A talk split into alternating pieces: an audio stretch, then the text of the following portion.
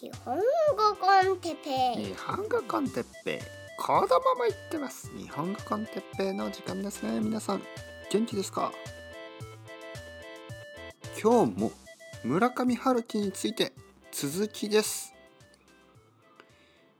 はい皆さんこんばんは。日本語コンテッペイの時間ですね。今日も終わりですね、えー東京は夜の10時20分。えー僕は最後のレッスンが終わってから、えー今ちょっとリラックスタイム。だけどまあリラックスタイムにねえポッドキャストを撮りたいじゃないですか。皆さんに会いたいじゃないですか。だから今日も戻ってきましたよ。マイクの前に。マイク・タイソンじゃないですよ。僕が今マイク・タイソンの前にいたらもうあのぶん殴られてますからね。殴られてますからね。ボン！終わり。日本語コンテッペは今日で終わりました。その理由はマイク・タイソンに殴られたから。もしくは耳を噛まれたから。ねえまあまあ。マイクもそんなにもう若くはないだろう。だから大丈夫かな。と思っていたら結構まだ強いですからね。どう考えても僕より全然強い。あのおじいちゃんっていうかなんかもうマイク・タイソンはちょっともう人間じゃないみたいな感じですよね。もう怖い。ね、でもあの人結構頭がいいという話を聞いたんですけど本当ですか？なんかあのとてもとても面白いあのロジックを持った。なんかマイク・タイソンのあのバイオグラフィーを読んだという生徒さんにねこの前話を聞きましたけど。あの、まあ、確かにマイクさんはねクレイジーですけど結構いろいろ考えてるみたいですよという話を聞いたんですがまあ本当か嘘か僕は読んでみないとわからないですけど多分読まないですね。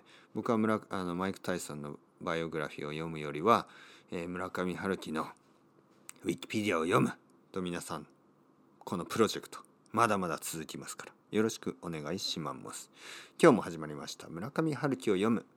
もう第何回目かは覚えてないですけどまあ読みましょう。前回はですね、えー村上春樹がジャズ喫茶ね、ジャズ喫茶を始めた、えーそしてジャズ喫茶をやりながらですね、えーお客さんが帰った後にカウンターテーブルでバーのカウンターでね、えーまあ書き始めた。小説を書き始めた。そしてあのそうですね。まあそのそのその話その話までですね、えー次デビュー。人気作家となる。デビューというのはまあデビューのことですよね。1979年4月「え群像」これは雑誌ですねに応募した「風の歌を聴け」ね「風の歌を聴け」いいタイトルですね「風の歌を聴け」これはタイトルは英語だと何です？えー Hear the wind sing ですね、えー風の歌を聴け。が、えー第22回群像新人文学賞。まあこういうプライズですね。を受賞同作品は群像に掲載され掲載され作家デビューを果たす果たす、ね、作家デビューしました。村上春樹さん。1979年、えーカート・ボガネット、えーリチャード・ブローディガンらのアメリカ文学の影響を受けた斬新な文体で注目を集める。まあ、斬新というのは新しいという意味ですね。新しい文体。文体というのはこの、まあ、ライティングのスタイルのことですね。今まで日本の作家はやっぱり日本のスタイルだったんですけど村上さんはちょっと英語の小説みたいな感じまあこれ実際ですねあの後で出てくるんですけど村上さんはあの最初のこの「風の歌を聴け」を面白い方法で書いたんですね。えーまず英語で書いた。ね。まあ多分パーフェクトな英語じゃないけど英語で書いた。そしてそれを日本語にもう一度翻訳した。ね、トランスレートした。そうすると日本語の本だけどちょっとあのいわゆる日本語が面白い感じになったんですよね。というわけで日本語を勉強している皆さんにとってもなんとなく面白い話ですね。もしかしたら皆さんの日本語はちょっと村上春樹みたいなあの日本語になってるかもしれないですね。まあ例えばアメリカ人のあの生徒さんが、えーアメリカ人だからまあ英語でちょっと考えてそれをあの日本語にすると村上春樹のあの小説みたいな話し方になってしまうんですよね。まああの村上春樹さんも最近の小説ではそういう書き方はしてないのであの日本語で考えて日本語で書いてます。でも最初のまあ一つか二つぐらいの小説は英語で書いてそれを日本語に翻訳して、えー書いていたらしいですね。えーまあ、えー同年「風の歌を聴け」がは第81回芥川龍之介賞、ね、これはとても名誉のあるプライズのこと。を芥川龍之介賞、えーで、えーまあ第1回野間文芸新人賞。まあいろいろなあのまあこれは候補ですけどまああのまあいろいろなね、えープライズをまあ取ったり取らなかったり。えーまあ芥川賞は取ってないですね。取ってないんですけどまあキャンディデートになった。候補になったということですね。1979年の「ピンボール」というタイトルもあってピンボール、えーなんていうの？これは英語ではピンボール。えーピンボール1973ですね。まあ、この2つですね。えーこれは2作目。まあまあまあまあ。1981年、専業作家となることを決意し、専業作家というのは専業主婦じゃないですけど、あの、まあ、バーを辞めたということですね。バーを辞めて、あの、作家だけになったんですね。で店を人に譲ると言ってますね。えーあげたんですよ。誰かにね。お店をあげて僕はあの小説だけを書きます。うん。そしてまあ翻訳集を書いたりまあその後本格長編小説「羊をめぐる冒険」まあこれを発表してえー野間文芸新人賞。そして「えー世界の終わり」と「ハードボイルド・ワンダーランド」これで谷崎潤一郎賞。まあたくさんのあの賞を取ります。そしてその後、えー1986年、えーヨーロッパに移住。まあヨーロッパに引っ越します。例えばギリシャイタリアイギリス、ね、そういうとこに引っ越して。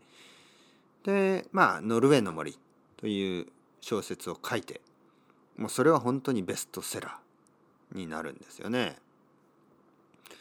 そして、まあ、羊をめぐる冒険の続き、続編、ダンスダンスダンスを発表する。そして、えーその後ですね、1989年に、羊をめぐる冒険の英語版、英訳版、ワイルドシープ・チェイス。これが出版されて、えー、ザ・ニューヨーカーにテレビピーポーがテレビピープルが翻訳されたりあのアメリカでねどんどんどんどん有名になっていくということです。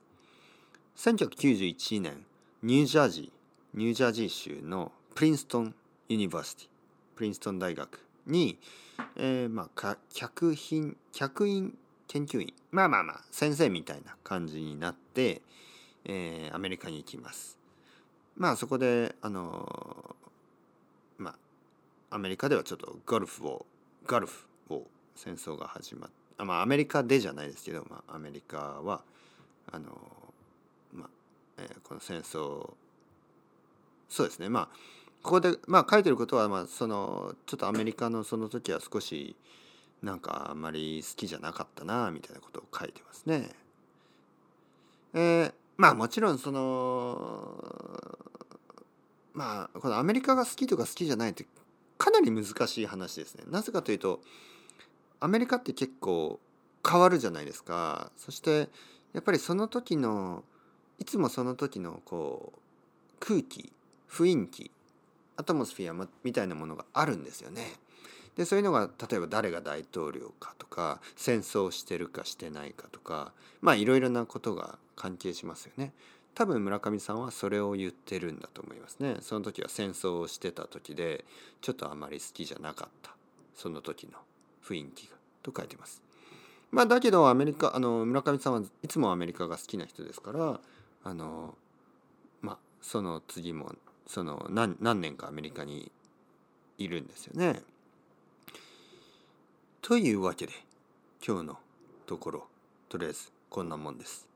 あの今日は村上さんが、えー、デビューして、ね、作家になってそしてあのまああのヨーロッパに引っ越したりアメリカに引っ越したりしてまあちょっと変わってますよね。あの普通ね日本の作家日本人の小説家というのはまあもちろん日本に住んでる人がほとんどなんですけど村上さんの場合はあのヨーロッパに住んだり引っ越したりねでアメリカに引っ越したりしてるわけですよ。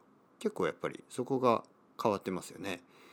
僕みたいにあの、まあ、奥さんが、ね、外国人だからあの外国に住むとかそういう理由じゃなくてあのやっぱり日本を出たくなった。まああのこれもね後でまた言うと思うんですけどいろいろ理由はあるらしいですよ。まあ例えばあのベストセラーになりましたよねそのノルウェーの森。なんかちょ日本にいるのがちょっと、まあ、まあセレブリティになっちゃいましたからね。ちょっと日本にいるよりはギリシャとかイタリアとかでねちょっとバルとかに行ってビールを飲んでても誰も知らないですからね。やっぱりそれはとてもあのの居心地が良かったと思いますよ。ね、まあ僕はねあのポッドキャストは少しだけの人にしかあの聞いてもらってないですからあの全然有名じゃないので僕があの渋谷を歩いててもね誰ももちろん 誰も何も言わないんですけどあの村上さんぐらい有名になるとまあ渋谷でちょっとあのバーに行くとかもできなくなったんでしょうね。渋谷渋谷にバーにあんまり行かないですよね。普通は銀座とかあのあのどこに行くのかな？新宿とかかな？まあだけどそういうこともできなくなったんでしょうね。というわけで村上さんはヨーロッパに行ったりアメリカに行ったりしてたのです。えー、今度またその続きを読みたいと思います。それではまた皆さん。チャオチャオ。またねまたねまたね。